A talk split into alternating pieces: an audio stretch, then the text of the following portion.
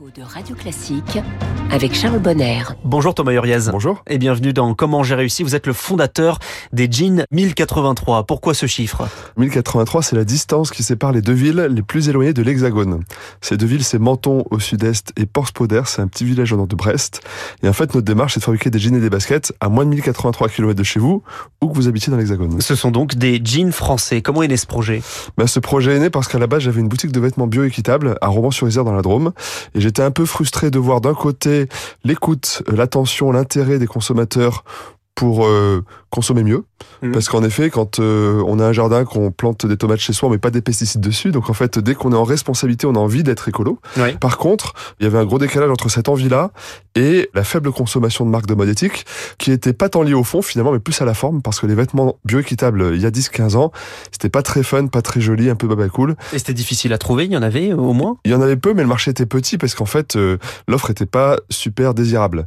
Et donc c'est pour ça que, un peu frustré de ces vêtements qui étaient trop ethniques, je me suis dit, en fait, je vais garder les mêmes idées, mais sur un vêtement que tout le monde porte, les hommes, les femmes, les jeunes, les vieux, les catholiques, les musulmans, les gens de gauche, les gens de droite, les riches, les pauvres, le jean. Et c'est comme ça que je me suis intéressé au jean et que j'ai lancé, j'ai relancé la filière du jean en France. Et nous sommes en, en 2013, euh, c'est le début du financement participatif sur Internet. Il y a aussi un, petit peu ce retour de cette mode du Made in France. Vous avez finalement répondu à un besoin. Ça a été assez simple de le lancer. Oui, bah, je, je, suis tombé au bon moment. Euh, C'est-à-dire que effectivement, en 2013, le Made in France n'est pas encore trop à la mode. Arnaud Montebourg vient de faire sa une sur le Parisien mmh. avec sa, Parisien son robot avec. Seb, et le financement participatif est naissant. Donc euh, l'idée de faire une marque de jean Made in France, d'un point de vue de commerçant de Romans-sur-Isère, c'était moi ça faisait sens mais c'était assez modeste. J'espérais en mmh. vendre 100 et la surprise c'est de constater deux mois après que j'en ai pas vendu 100 mais 1000 mmh. et donc bah, ces 1000 clients qui ont lancé 1083 à travers leur précommande m'ont permis de lancer des commandes de tissage en France de confection en France et de créer de, nos premiers emplois. Alors pourquoi avoir fait le choix du jean? Parce que c'est un vêtement populaire? Ouais, parce que c'est populaire, parce que c'est très mondialisé, très polluant, très concurrentiel. Ouais. Et donc, je trouvais le défi de le refaire en France passionnant. J'avais la certitude que le marché existait, tellement on en voit dans la rue. Et puis, euh, je voyais aussi que quand vous achetez un jean de marque à 100, 120, 130 euros et un jean de fast fashion, il y a une grosse différence de prix, parce qu'il y en a un à 30 euros et l'autre à 120 euros. Mais quand vous voyez l'étiquette de composition, vous apercevez que ces deux jeans qui semblent si différents, vu le prix, vu l'écart de prix, en réalité, c'est à peu près les mêmes, puisqu'ils sont fabriqués dans le même pays. Et c'est ce que vous voyez sur l'étiquette de composition. Mmh. Et donc je me suis dit, bah tiens, si à prix d'achat égal, ces deux marques sont capables pour l'une de le vendre 30 euros et pour l'autre de le vendre 120 euros, je vais voir comment fait celle qui le vend 30 euros pour être plus compétitif que celle qui le fait à 120 euros vu que c'est les mêmes jeans. Mmh. Et en fait, en faisant ça, je me suis aperçu que le, la différence entre les deux produits, c'était pas le jean, c'était le modèle de distribution, la vente directe en fait. Mmh. La fast fashion fait de la vente directe, elle achète dans une usine, elle vend directement dans ses magasins, à la différence des vêtements de marque où il y a plein d'intermédiaires, plein de publicité, plein de marketing, ce qui fait la différence de prix à la fin. Et donc moi, j'ai juste dit, ben, on peut faire des jeans made in France à 120 euros au prix des jeans des grandes marques si on les vend en direct, de l'usine jusqu'au consommateur français. Et c'est ce qu'on a fait, c'est ce qui nous permet d'être compétitif aujourd'hui. C'est-à-dire que vous avez vos propres magasins aujourd'hui. On a nos propres magasins, on a notre propre site internet, on passe aussi par des revendeurs qui vendent avec peu d'intermédiaires, peu de marge parce qu'on ne fait pas les soldes. Mmh. Et on a nos propres ateliers en France où on tisse dans les Vosges, dans la Loire et on confectionne nos jeans dans le nord de la France, en région parisienne, dans les Vosges, dans la Haute-Loire, dans les Bouches-du-Rhône, dans la Drôme. On va parler de la fabrication, mais sur la vente, vous avez combien de magasins en France? On a 130 magasins en France qui distribuent nos jeans. Sur ces 130 magasins, il y a à peu près 120 magasins qui sont des revendeurs et Ouais. le reste, ce sont nos magasins propres à Lyon, Nantes, Grenoble. Vous êtes installé Paris, dans les grandes villes tout de même, on peut vous trouver euh, assez facilement. Tout à fait. Sur la, sur la production, euh, qu'est-ce qui est produit exactement en France? Alors, tous les jeans 1083 sont tous tissés, ennoblis, coupés, confectionnés en France. C'est-à-dire qu'on, dès le tissu, c'est fabriqué en France. Et pour certains, en plus, ils sont teints en France, filés en France, voire même le coton, parce qu'il est recyclé ou parce qu'on le cultive dans le Gers et dans la Drôme, lui aussi peut être français sur une petite part de la production, puisque du coup, au fur et à mesure qu'on grandit, on relocalise. Et donc sur les matières premières, le coton, une partie vient de France et le reste Le reste vient de Tanzanie, parce que Ouais. c'est un pays qui est naturellement très bien irrigué en eau. Et donc, grâce à cette filière propre, il n'y a pas d'irrigation artificielle, il n'y a pas de pesticides. Un jean de base, son empreinte carbone, c'est 32 kg de CO2. Un jean 1083 de base, celui qu'on fait depuis 10 ans, c'est trois fois moins. Donc c'est 12 kilos. Et le nouveau jean 1083, celui en coton français, c'est encore moins parce que c'est 6 kilos. Donc on divise par 6 l'empreinte carbone d'un jean conventionnel. Le jean est connu justement pour sa consommation excessive d'eau. En général, c'est l'un des reproches qui lui est fait euh, sur euh, les types de métiers que vous utilisez. Est-ce que vous avez eu du mal à recruter? Je pense notamment à des tisserands.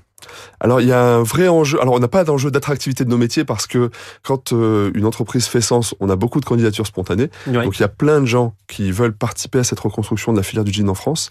Par contre, il est vrai que ces métiers-là, il n'y a plus d'école. Il y a peu d'usines encore dans lesquelles les faire.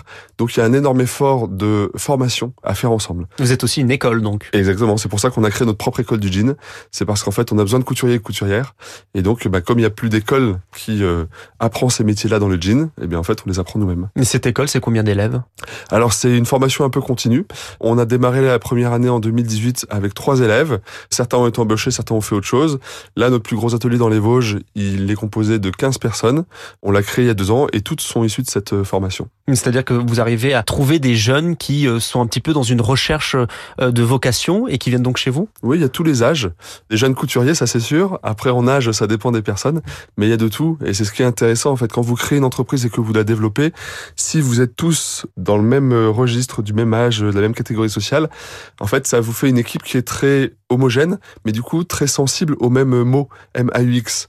Et du coup, en se développant, maintenant qu'on est 100, on cherche vraiment à avoir une équipe diversifiée de profils, de confessions, euh, d'âge, euh, d'origine, pour qu'en fait euh, nos cultures respectives amortissent tous les soubresauts qu'on vit quand on relocalise, parce que redévelopper une filière c'est difficile, c'est long, c'est laborieux, et donc on a besoin d'une forme de résilience collective qu'on n'acquiert que par la diversité de notre équipe. Jean 1083 en chiffres, hein, c'est 12 millions d'euros de, de, chiffre d'affaires.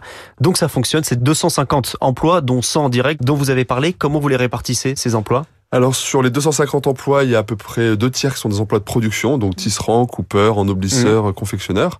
Dans notre équipe, nous sommes 105. Sur ces 105, il y a à peu près 60 personnes en production, donc des tisserands, des ourdisseurs, des coupeurs, des confectionneurs, des couturiers, couturières. Et le reste, c'est euh, le siège social et les, et les, magasins. Donc il y a une quinzaine de personnes dans les magasins, et le reste, c'est donc le siège social, avec toute la partie administrative, marketing, direction, communication, logistique. En fait, tous les métiers, on les a intégrés. Donc en fait, euh, vous retrouvez euh, un peu tous les savoir-faire chez 1083. Et ces savoir-faire, on les présente à tous lors du Salon Made in France, par mmh. exemple. Vous avez les moyens d'avoir des campagnes de publicité aussi? Assez peu. On fait très peu de publicité. Par contre, tous nos ateliers sont ouverts au public. Et ça, c'est super important parce qu'en fait, la meilleure publicité, ce sont celles de nos clients. Le but, c'est de créer un bouche à oreille qui va assez loin parce que les gens sont contents, parce que ça fait sens, parce qu'on se sent bien dans son jean. Et en fait, c'est grâce à ça qu'on acquiert notre notoriété. C'est en donnant envie à nos clients de participer à notre équipe et donc de parler autour d'eux de la marque. Créer une marque de vêtements en France, c'est aussi implanter une usine, alors où on parle de réindustrialisation. Est-ce qu'il y a eu des difficultés, des freins que vous avez rencontrés? Ah, Il y en a plein. Euh, c'est vraiment, c'est super difficile de créer une usine. Pas sur le plan financier, sur le plan administratif? Sur le plan administratif, assez peu, parce qu'on est sur des métiers, euh, la couture, qui sont assez peu risqués. Euh, donc en fait, on n'a pas des grosses contraintes techniques. Par contre, en effet, trouver le bon matériel, trouver les réparateurs, trouver les équipes, les former et tenir les cadences et alimenter cet atelier de manière constante, alors même que les ventes, elles, elles sont pas constantes, ça dépend des jours, de la météo, de plein de choses.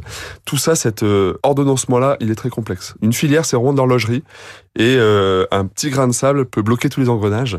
Et donc, c'est vraiment un savoir-faire, en fait, à réapprendre que de faire une horloge qui tourne bien constamment, sans gros accro, et qui se protège des grains de sable au fur et à mm. mesure qu'elle grandit. Vous avez parlé des ventes qui sont constantes. Le jean, justement, est moins soumis à cette mode des vêtements qui changent régulièrement. Est-ce que vous avez, euh, vous, euh, des moments où, de l'année où des, où des jeans se vendent beaucoup moins bien? Disons que l'été, on vend moins de jeans parce qu'on en porte moins. Mais globalement, c'est vrai qu'on a la chance d'être sur euh, une activité moins saisonnière que si on faisait des sandales ou des maillots de bain. Mais par contre, il y a toujours quand même un petit creux l'été et une bosse l'hiver. Merci Thomas Huriez, le fondateur euh, des Jeans 1083. Vous étiez ce matin dans Comment j'ai réussi. Bonne